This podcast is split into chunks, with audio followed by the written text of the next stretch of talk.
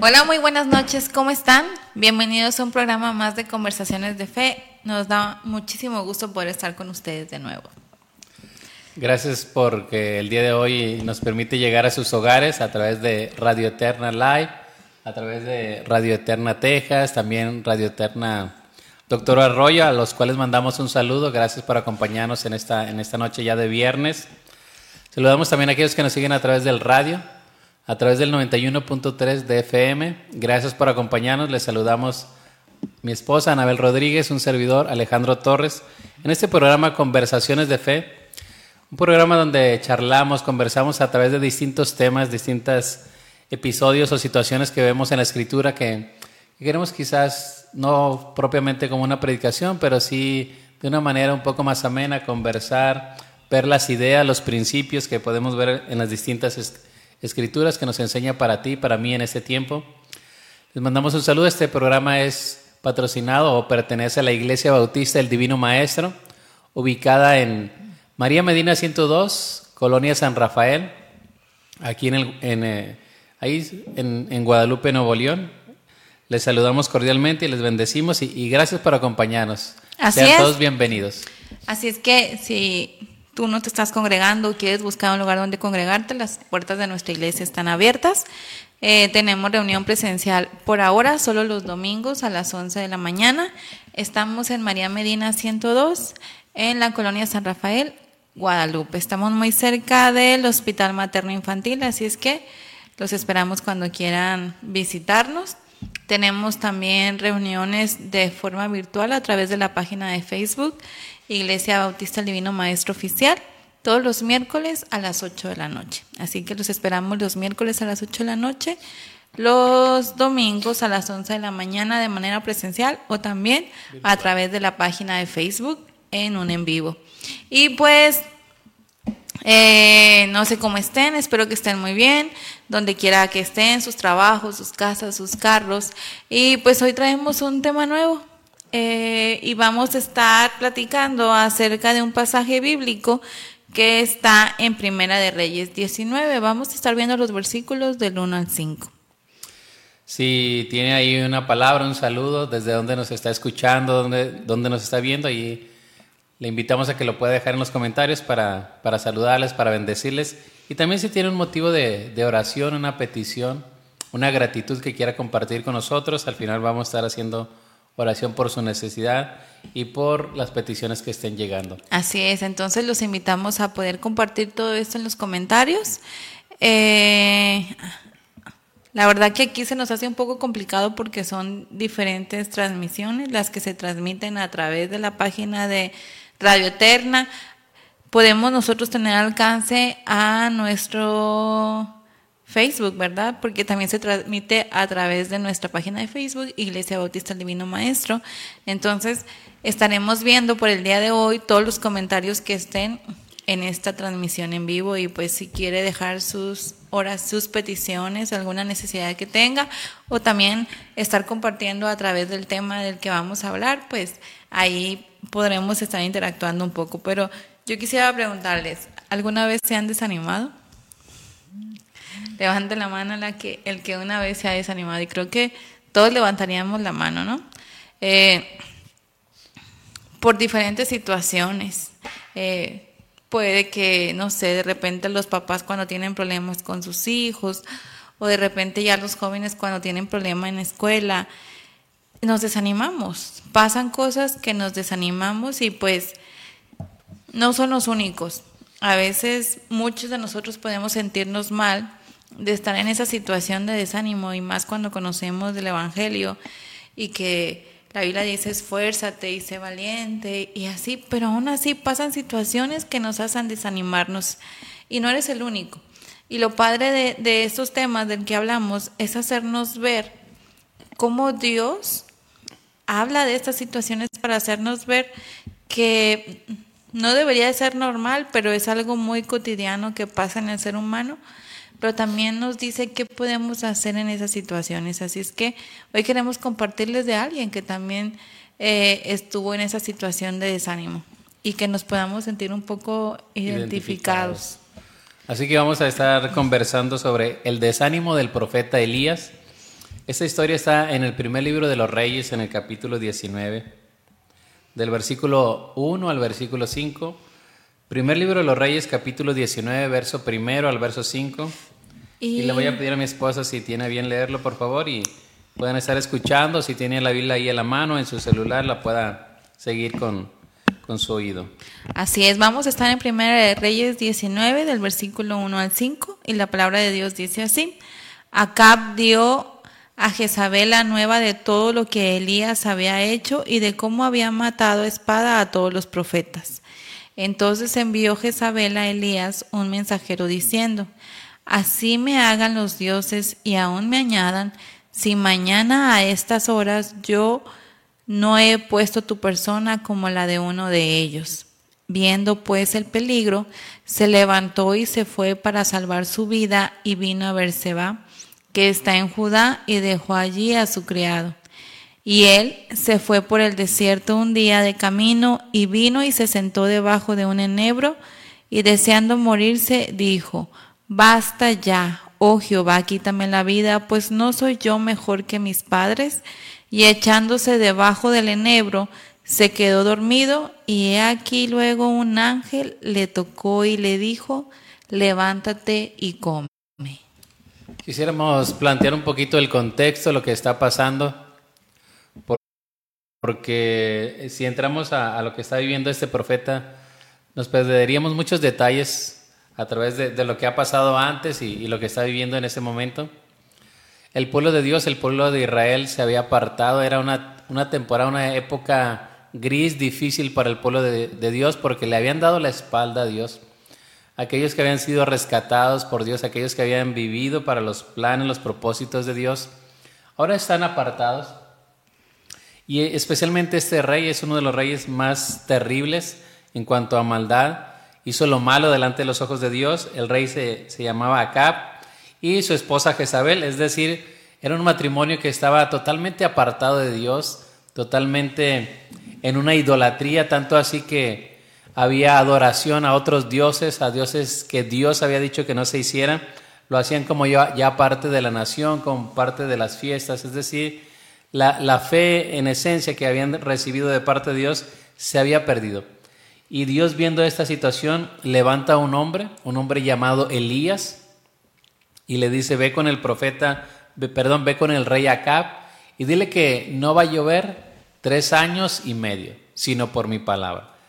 Y es ahí donde va Elías, le dice a Acab, lo que estás haciendo no está bien delante de Dios y Dios ha visto tu maldad, Dios ha visto la situación y vemos que una de las primeras cosas que son interesantes es que muchas veces las personas pueden pensar o decir que pueden actuar sin ninguna consecuencia, pueden vivir para sí mismos, incluso tomando decisiones o viviendo perdidamente o apartada de Dios. Y dice, no, pues no me pasa nada, estoy bien. Pero Dios tiene un momento en que cierra la puerta de la gracia del perdón para traer su juicio, su disciplina y para que el corazón del ser humano se vuelva a él de una manera que de otra manera sería imposible de, que el ser humano buscara a Dios. Porque hasta parece, ¿no? Que hay gente que, que va en contra de las leyes de Dios y hasta parece que les va bien. Y a veces nos quedamos sorprendidos de, o sea, todo lo que hace y le va bien y por eso Algunos se burlan. Sí, ajá, así de... Algunas personas en esa situación porque no ven, o sea, no, o sea, no les pasa nada. Ellos siguen aparentemente bien, parece que prosperan todo lo que hacen, pero como dices, ¿no? El juicio va a llegar y no sabemos cuándo, pero Dios es justo y, da a cada uno pues lo que merece. Y, es parte de, la esencia de Dios. Dios es amor, pero también es un Dios de, justicia y Dios justo. Podemos ver en el caso de, Sodoma y Gomorra, la maldad había llegado y Dios trajo juicio en el tiempo de Noé. Entonces, Dios permitió o Dios tuvo misericordia sobre su pueblo, sobre la nación, pero hubo un momento en que ya, en el tiempo de la escritura, cuando había lluvia era sinónimo de bendición. La lluvia temprana, la lluvia tardía, pero cuando Dios permitía o enviaba una sequía, era señal de juicio. Entonces la nación de Israel ya sabía cuando estamos haciendo lo malo, cuando nos hemos apartado de Dios, Dios cierra los cielos, es decir, hay sequía y no llovía y dice la escritura que no iba a llover por tres años y medio. Y se cumplió esa palabra. y el rey mandó a buscar a Elías, Dios lo, lo mandó ahí a un arroyo a ser sustentado por los cuervos con pan y carne, después lo mandó a la viuda para que no le faltara la harina y el aceite y lo sustentaron. Y ya después viene el profeta Elías, se presenta ante el rey Acab y le dice, reúneme a todos los profetas de Baal, de Acera, y es ahí en el capítulo 18 donde hay como una, una ofrenda, un holocausto para dirimir o para poner claro quién es Dios, Baal o Jehová, Baal o Jehová. Y ahí en el monte Carmelo hacen un holocausto, es decir, un sacrificio, y Elías le dijo, pues el Dios que descienda fuego del cielo, Él es el Dios y a Él seguimos. Y les dice, ¿por qué claudicaréis? ¿Por qué estarán entre dos pensamientos? Si Jehová es Dios, seguidle.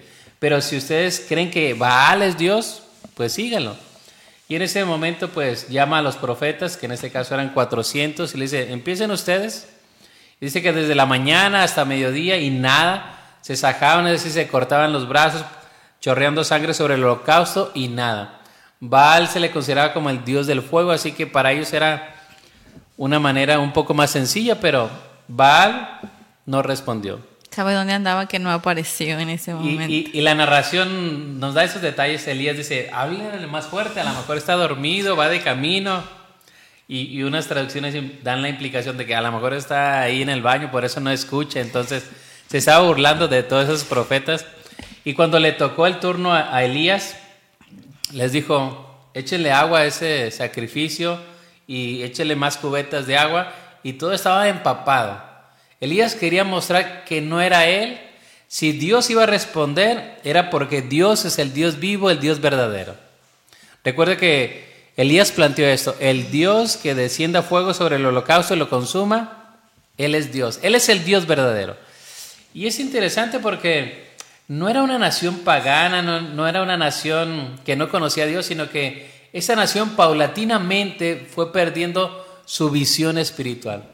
Paulatinamente fue perdiendo ese deseo de adorar a Dios. Paulatinamente se fue llenando del mundo. Paulatinamente los ídolos entraron a su corazón y ahora estaba en el lado opuesto, sirviendo a Baal y no al Dios que lo había rescatado, al Dios que lo había comprado por precio de sangre. Y aquí hay otra, otra lección, otra implicación. Muchas veces como hijos de Dios conocemos.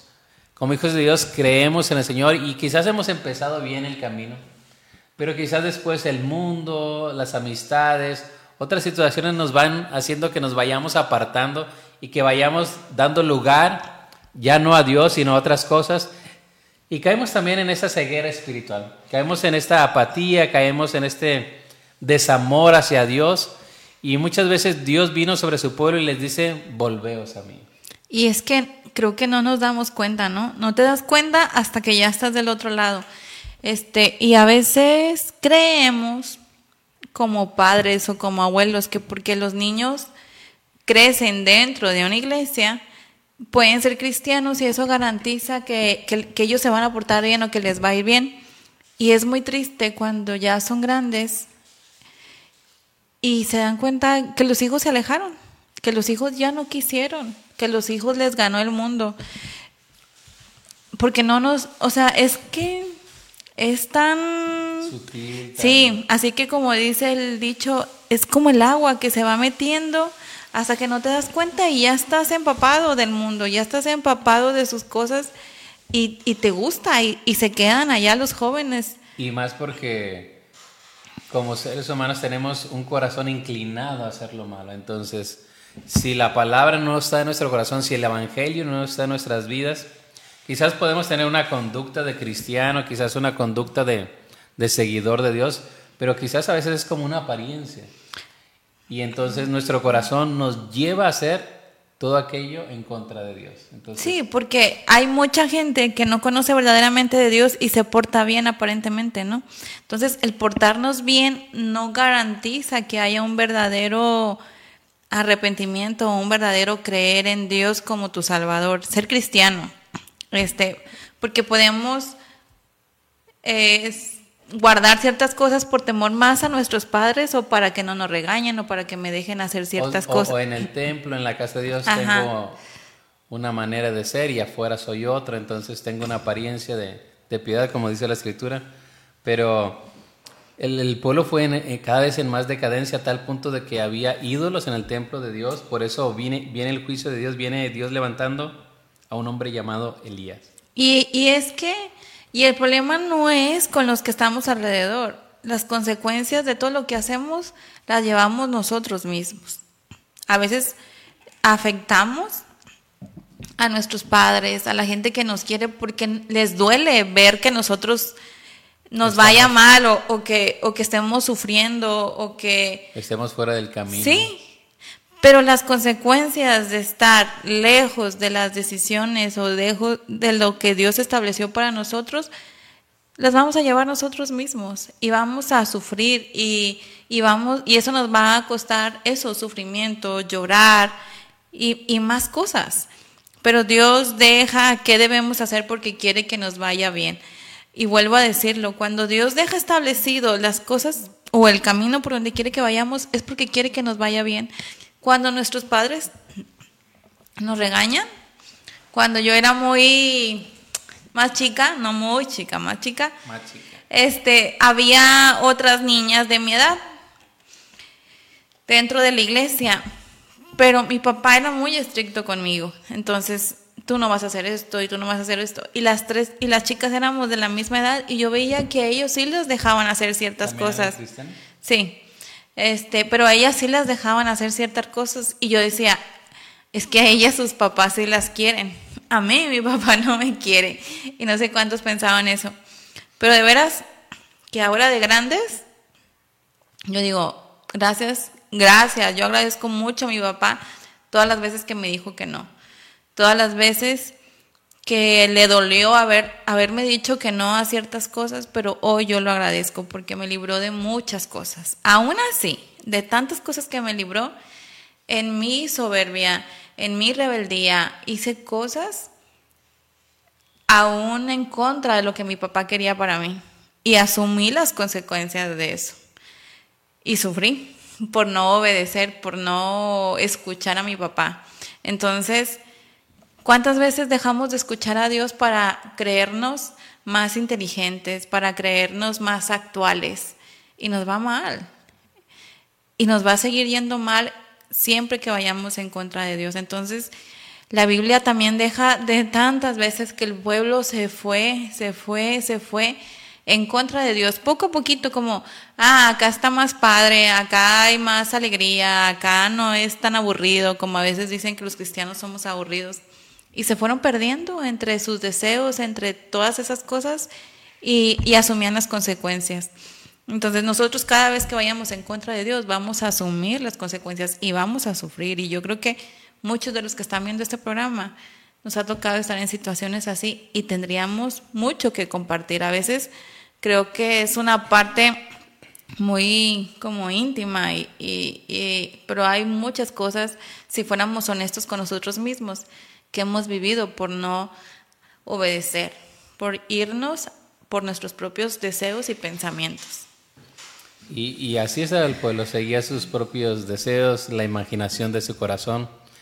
Y quizás el detalle es que a veces pensamos que, que Dios no se da cuenta, como que nos, nos engañamos cuando nos estamos apartando del camino, no, pues no me ha pasado nada, me sigue, me sigue yendo bien, sigo teniendo bendición, así que creo que, creo que voy bien, creo que Dios no está al tanto de esta situación. Nos engañamos porque Dios en su momento traerá y dará lo que corresponde a cada uno. Si hacemos lo correcto, viene la bendición. Si no hacemos lo correcto, viene la disciplina, el castigo, el juicio de Dios, como, como lo quiera llamar. Entonces esa fue la situación en ese monte Carmelo Elías desafía a, los profetas de Baal y especialmente a Jezabel, que era la esposa del rey Acab. Y dice la escritura que el Dios que contestó por medio de fuego fue Jehová. Dios hizo descender fuego, consumió el holocausto, el agua empapada la secó. Y dice la escritura que toda la nación, todo el pueblo se arrodilló, dijeron, Jehová es Dios, Jehová es el Dios, Jehová es Dios. Es decir, se le abrieron los ojos, reconocieron que se habían engañado, reconocieron que se habían apartado reconocieron que Dios, el Dios de, de los cielos, es el único Dios vivo y verdadero. De ahí el nombre de Elías. Elías es lo que significa Jehová es Dios. Y era lo que hizo Elías, volver el corazón de esa nación a Dios. Y entonces Elías toma a todos los profetas de Baal y los, y los mata. Y entonces entramos al versículo primero del capítulo 19. Acab dio a Jezabel la nueva de todo lo que Elías había hecho y de cómo había matado a espada a todos los profetas. Es decir, el rey Acab va con su esposa Jezabel y le dice, le cuenta, Elías mató a todos los profetas, pero a todos los profetas de Baal, a todos los profetas de ese ídolo. Y dice la escritura que la respuesta de Jezabel en el verso 2, entonces envió Jezabel a Elías un mensaje, perdón, un mensajero diciendo, así me hagan los dioses, es decir, los dioses de Jezabel. Y aún mañana, si mañana a estas horas yo no he puesto tu persona como la de uno de ellos. Es decir, Jezabel mandó amenazar al profeta Elías. Después de que toda la nación se vuelve a Dios, Jezabel busca venganza, busca matar al profeta Elías. Y es aquí donde se desarrolla esta escena, esta crisis, este desánimo, esta, esa situación de este hombre que, viene de una victoria, que viene de, de hacer que el corazón del pueblo se vuelva a Dios, pero ahora tiene que huir. Algunas versiones titulan este capítulo 19 de Primero de Reyes como Elías huye a Oreb. Y vea lo que dice la escritura, verso 3. Viendo pues el peligro, se levantó y se fue para salvar su vida, y vino a Beersheba, que está en Judá, y dejó ahí a su criado. La primera cosa que vemos en este caso del desánimo del profeta Elías es que él está en una situación de peligro.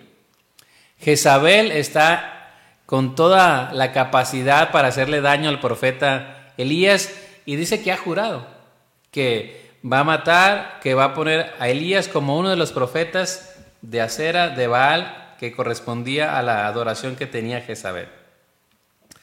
Y muchas veces el peligro nos lleva al desánimo, muchas veces el peligro nos lleva a sentirnos turbados, angustiados.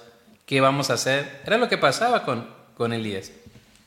Y, y lo interesante es que, como bien mencionaste al principio, la escritura nos presenta hombres como usted, como yo, hombres genuinos, hombres que, que tienen grandes victorias como Elías, pero también después vemos este episodio donde él tiene peligro.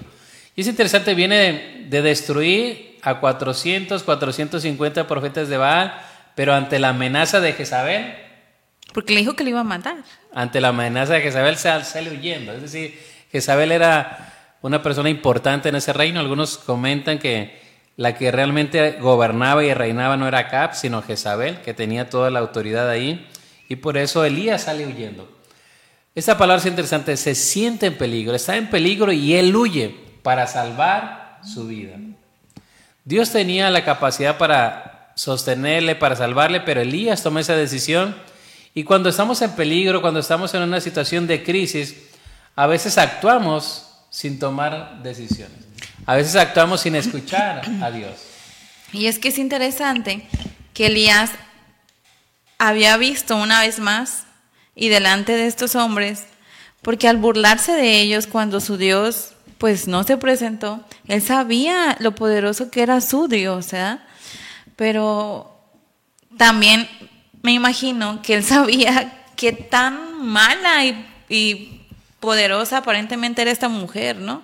Y tal vez había hecho cosas tremendas que él ya sabía y también tuvo miedo y en ese momento se le olvidó el poder que tenía Dios para ayudarle, que era más grande que el de esta mujer. Y a veces nos pasa así a nosotros. Hemos visto manifiesto el poder de Dios en nuestras vidas en varios momentos, pero de repente se nos olvida porque vemos más grande el problema. Vemos más grande la situación o la persona que nos lastima y se nos olvida qué poderoso es Dios para librarnos de eso o de esa persona que, que, que está como lastimando o que nos está desanimando. Entonces dice que se levantó y se fue para salvar su vida. Entonces, muchas veces la primera reacción es huir, la primera reacción es hundirnos, la primera reacción es hacer otras cosas y no escuchar, no oír a lo que Dios nos dice. Y aparte, aunado a esto, la narración da un detalle interesante, versículo 3, parte final. Y dejó allí a su criado. a partir de ese momento, él huye, va con su criado, pero hay un momento en que deja a su criado y él sigue ese camino por el desierto solo. Y muchas veces cuando estamos desanimados, cuando estamos en, una crisis, cuando estamos en una circunstancia adversa, nos sentimos solos, nos aislamos, nos apartamos de, de, la compañía, incluso cuando somos hijos de Dios, cuando somos creyentes, estamos pasando una prueba. Una de las cosas que más común hacemos que no es lo correcto es apartarnos. Apartarnos, ya no vamos a la iglesia, dejamos de congregarnos, dejamos de leer nuestra, nuestra Biblia, dejamos de tener esa comunión con Dios y, y eso va unando, se va haciendo como una espiral donde nuestra alma, nuestras emociones, lo que estamos viviendo, porque no estamos negando que realmente estaba en peligro Elías. Pero a partir de ese momento deja a su criado en una parte y él sigue solo. Muchas veces queremos, quizás por la manera en que resolvemos los problemas, los conflictos, estar solo, quizás que nadie me moleste, nos encerramos en nosotros mismos. Pero como hijos de Dios, nunca debemos de aislarnos. Si estás pasando por una prueba, si estás pasando por una situación difícil, Busca reunirte, busca congregarte. Quizás no haya alguien con el que puedas compartir ahí tu carga, tu lucha, pero si tú vas a una congregación, si tú vas a escuchar la palabra de Dios, Dios sabe tu corazón, Dios sabe lo que estás viviendo y la palabra va a traer bendición a tu vida. Pero muchas veces el, el enemigo nos agarra en esos momentos de desánimo, de depresión, de crisis y hace más grande ese bache, hace más grande esa crisis y nos sentimos desanimados que que el desánimo es no tener ánimo, no, tener fuerza, no tener aliento, no tener deseos de, continuar. Algunas personas en, en, momentos de desánimo quizás podemos sentirnos muy cansados, sentirnos quizás con mucho sueño. Es decir, muchos factores, tanto físicos como emocionales, juegan en este momento. Y aparte, Elías quiere caminar solo. Así que, hermano, amigo, no camines solo. Busca congregarte. Quizás no sientes a Dios, quizás que Dios sientes que Dios está distante, sientes, te imaginas que Dios no te va a recibir, tú ve a la casa de Dios, escucha su palabra y Dios va a haber un momento en que te va a poner de pie. Y, a veces creemos que nadie puede entender por lo que nosotros estamos pasando y puede que a veces nadie, nadie hablando humanamente pueda entender por la situación que tú estás pasando y a veces creemos, pero es que nadie va a poder ayudarme porque no le puedo contar a nadie, porque a lo mejor me da vergüenza, porque a lo mejor me van a juzgar.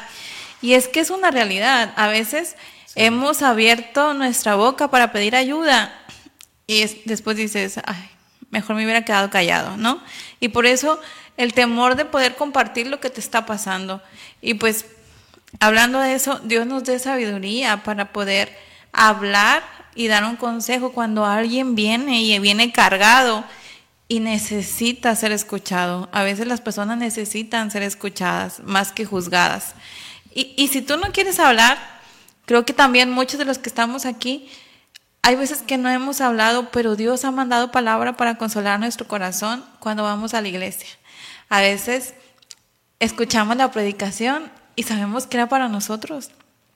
Y Dios contesta o nos dice lo que nosotros estábamos anhelando escuchar, ese consuelo, esas preguntas a las dudas que teníamos. Entonces, vuelvo a, reafirmar lo que mi esposo decía, aislarse no, no es bueno porque nos, nos hace hundirnos más en, en, esa tristeza, en ese desánimo que luego se va haciendo en, en más cosas eh, perder. A veces hasta llegar pensamientos a nuestra vida de, para qué estás viviendo, Dios te ha desechado, Dios ya no se acuerda de ti. Que podamos atentar contra nuestra salud, que lo haces al no cuidar de ti mismo, al, tal vez ya no comer como deberías, el ya no asearte, el, el estar ahí, va desgastando tu salud. Ajá. Falta de ánimo. Así es, entonces no, no se aíslen pueden ir un día a la iglesia, tal vez no compartas, pero nosotros aseguramos que Dios va a hablar a tu corazón.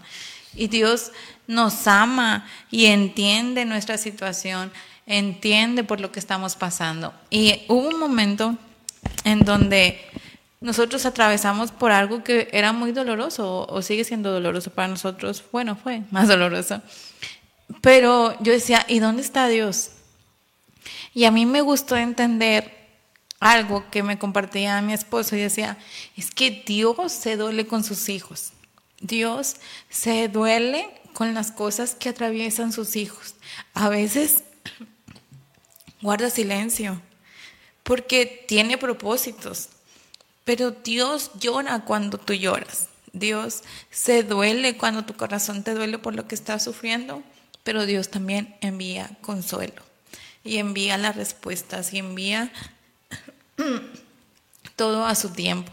A veces para nosotros, el ser humano, es muy, muy difícil entender eso de los tiempos y entender eso de los propósitos y entender a Dios. Las circunstancias, sí, entender las circunstancias. Sí, sí, sí. Y algo que también he entendido es que a Dios no lo podemos entender.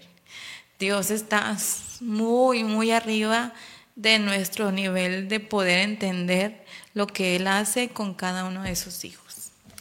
Quisiera retomar un poquito esta situación porque muchas veces en la prueba, en la situación difícil, en algo que estamos viendo, en un diagnóstico médico, en una enfermedad, todas esas emociones vienen a nuestra mente, incluso esos pensamientos de, estar solo, de, que Dios no te escucha, de que dónde está Dios, por qué me pasó esto, porque somos seres humanos, tenemos emociones, pensamientos, razonamos todo esto.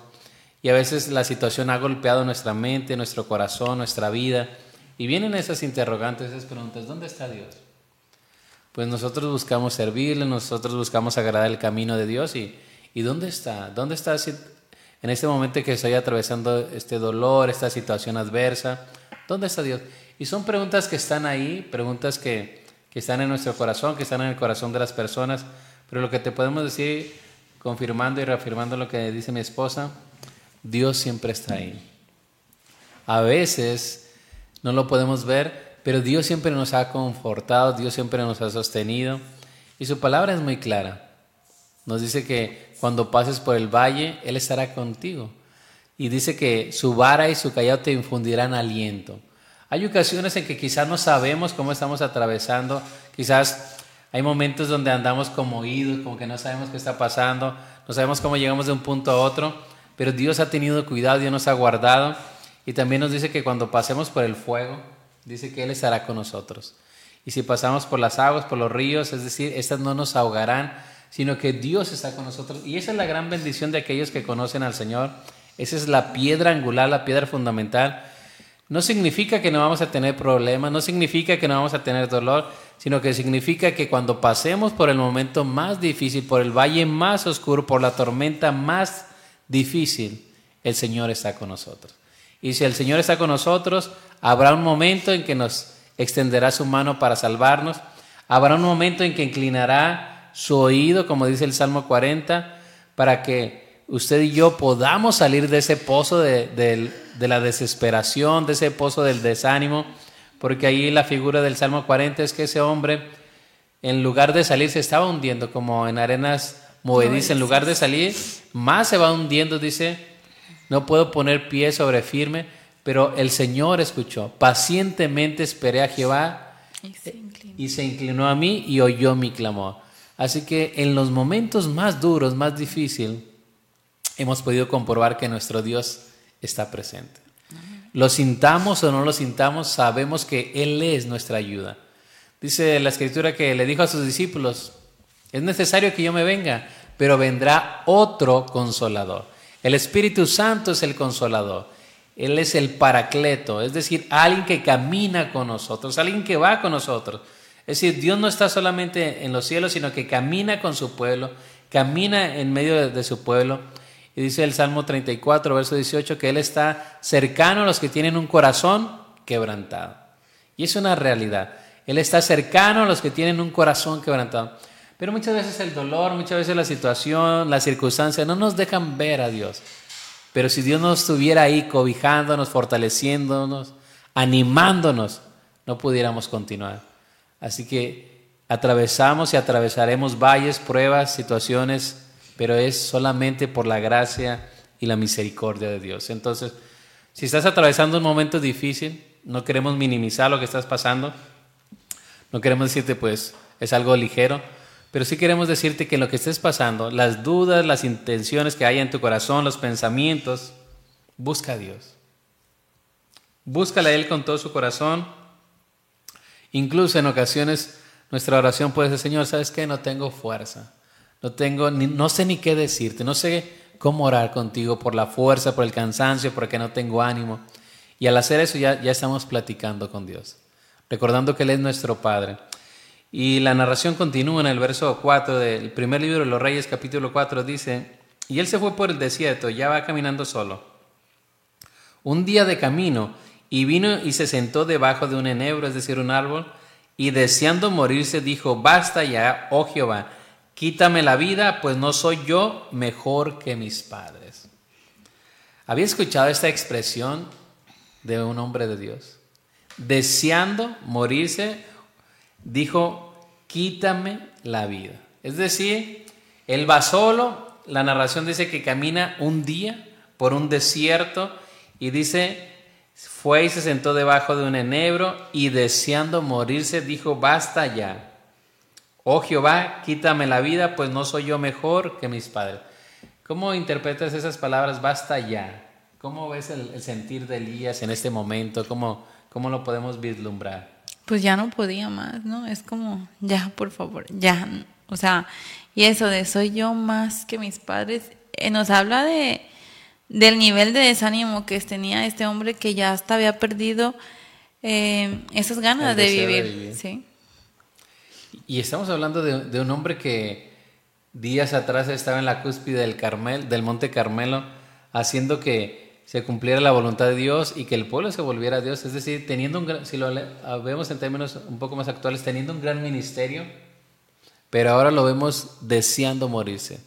Sale de él, de, ese cansancio, de ese desánimo, pero también ese basta ya nos deja ver un poco la frustración, nos deja ver la decepción, quizás esa es la palabra correcta, porque la expresión que él utiliza dice, y deseando morirse, dijo, basta ya. Oh Jehová, quítame la vida, pues no soy yo mejor que mis padres. Él cuando está en el Monte Carmelo cree y confía que se está cumpliendo la voluntad de Dios y así es. El pueblo se está volviendo a Dios, pero pasan los días y ve que realmente no todos se volvieron a Dios. Y es ahí lo que golpea al corazón de Elías, Señor, pues no soy mejor que mis padres. Es decir, mis padres te abandonaron, mis padres te dieron la espalda, no soy mejor. Y está desanimado, está decepcionado con su vida, con su ministerio, pensando, lo que hago, lo que hice, valió la pena. Lo que yo estoy por hacer o lo que estaba haciendo, me llevó tiempo, me llevó años, Dios me mandó, estaba haciendo la voluntad de Dios, pero, pero valió la pena. Valió la pena enfrentarme a los profetas de Baal, valió la pena esos tres años y medios escondidos, valió la pena. Y eso tiene que ver con ese cansancio, con ese desánimo, con esa falta de fuerza, falta de fe. Y mis hermanos, en medio de lo que estamos viendo, Dios, ¿dónde está? En medio de lo que estamos viendo con este profeta de Dios, con este mensajero de Dios, ¿dónde está Dios? En medio de ese deseo, en medio de ese cansancio, en medio de ese agotamiento. Y lo podemos ver quizás también en la vida de cada uno de nosotros, cuando tenemos quizás un trabajo, tenemos expectativas y no se están cumpliendo como uno quiere. Uno se, se enroló en, ese, en esa empresa, en ese trabajo y dice, no, creo que, creo que no surtió efecto, no, no es como yo esperaba. O qué decir también en la familia, cuando un hijo, una hija, un nieto, alguien no está caminando como Dios quiere. Aun cuando le has sembrado la palabra, aun cuando lo has llevado a la iglesia, aun cuando lo has intentado que sirva a Dios, y ves que, que no hay un fruto, que no hay un cambio, dices, ¿a, ¿a dónde se fue todo mi esfuerzo, todas mis oraciones, todo mi empeño? Y hay ese cansancio, ese agotamiento, ese basta ya, ese estar agotado. Pero en medio de todo eso, cuando Él está agotado, cuando Él está cansado, sucede algo interesante, dice el versículo 5. Y echándose debajo del enebro se quedó dormido. Y aquí luego un ángel le tocó y le dijo, levántate, come. Verso 6. Entonces él miró y aquí a su cabecera una torta cocida sobre las ascuas, es decir, sobre las brasas, y una vasija de agua, y comió y bebió y volvió a dormirse. Y volviendo el ángel de Jehová la segunda vez lo tocó diciendo, levántate y come, porque el largo camino te resta. Se levantó pues y comió y bebió, y fortalecido con aquella comida, caminó 40 días y 40 noches hasta Oreb, el monte de Dios. Mis hermanos, este hombre está desanimado, está dormido, está cansado y dice, basta ya.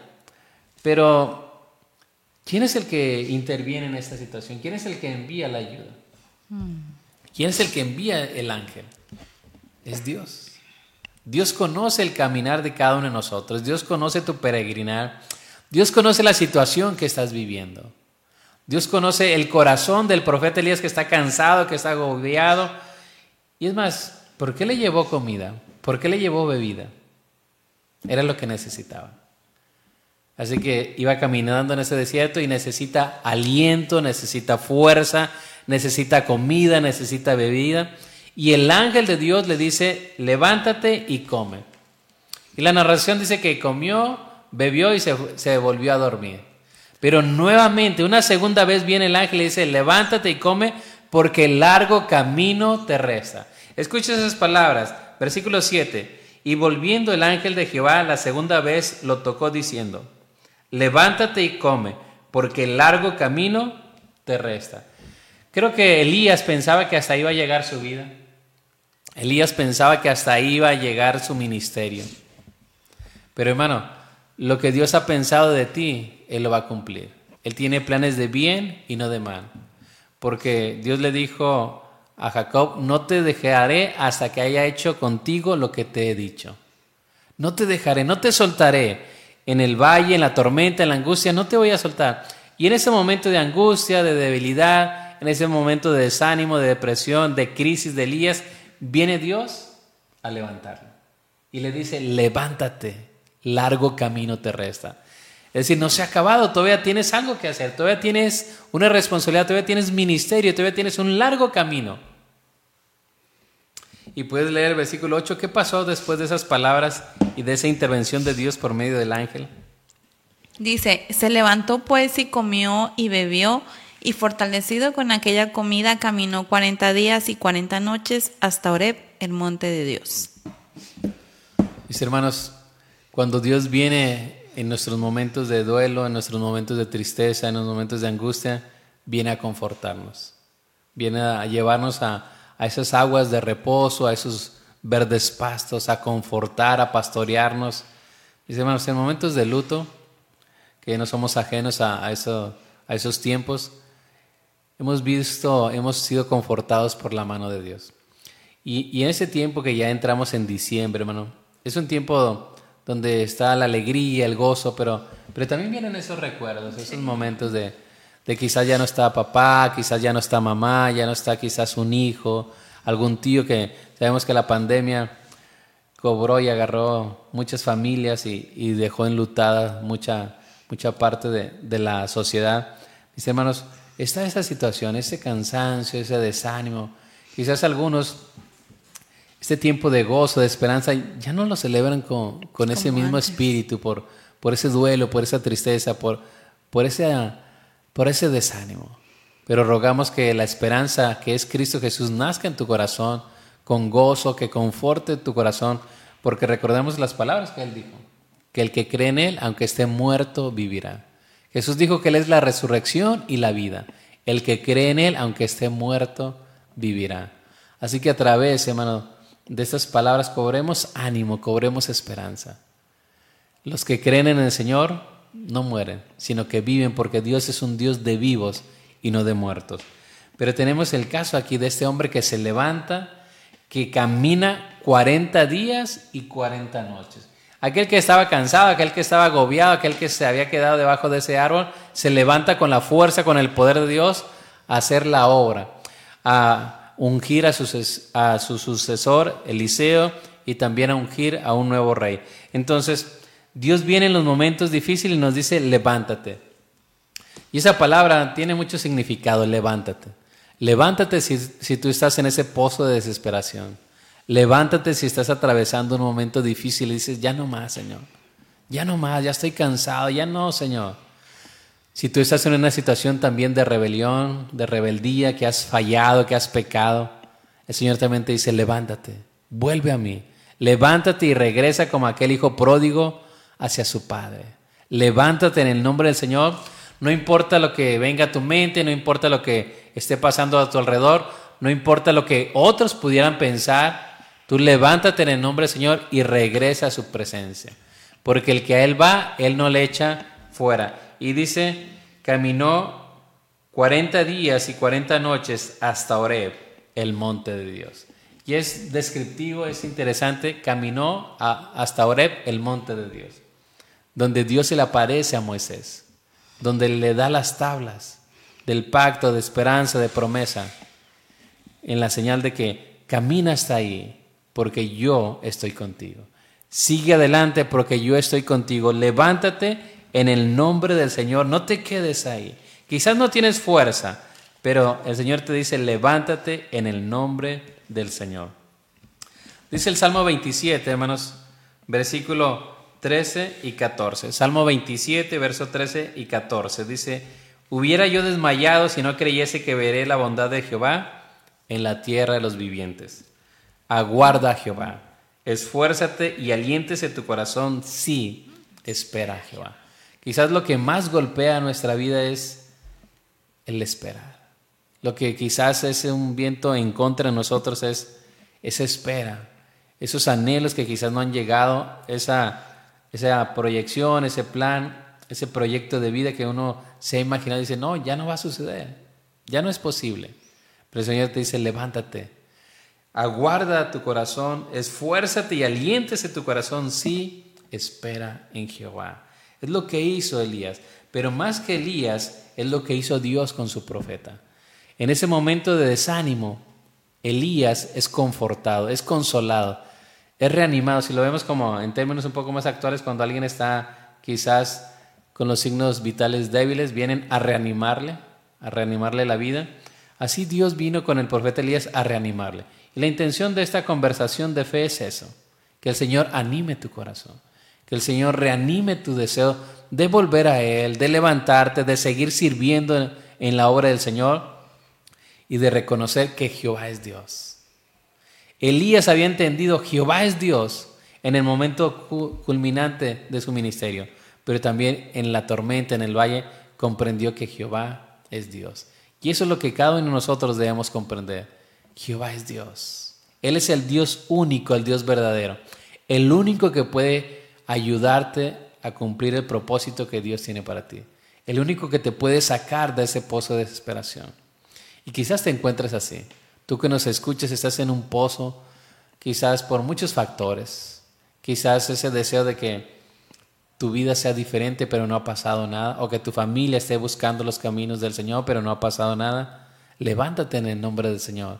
Levántate, tómate de la mano de las promesas, de la esperanza que hay en Jesús y sigue clamando. No te desanimes porque habrá un momento en que Dios escuche tu corazón.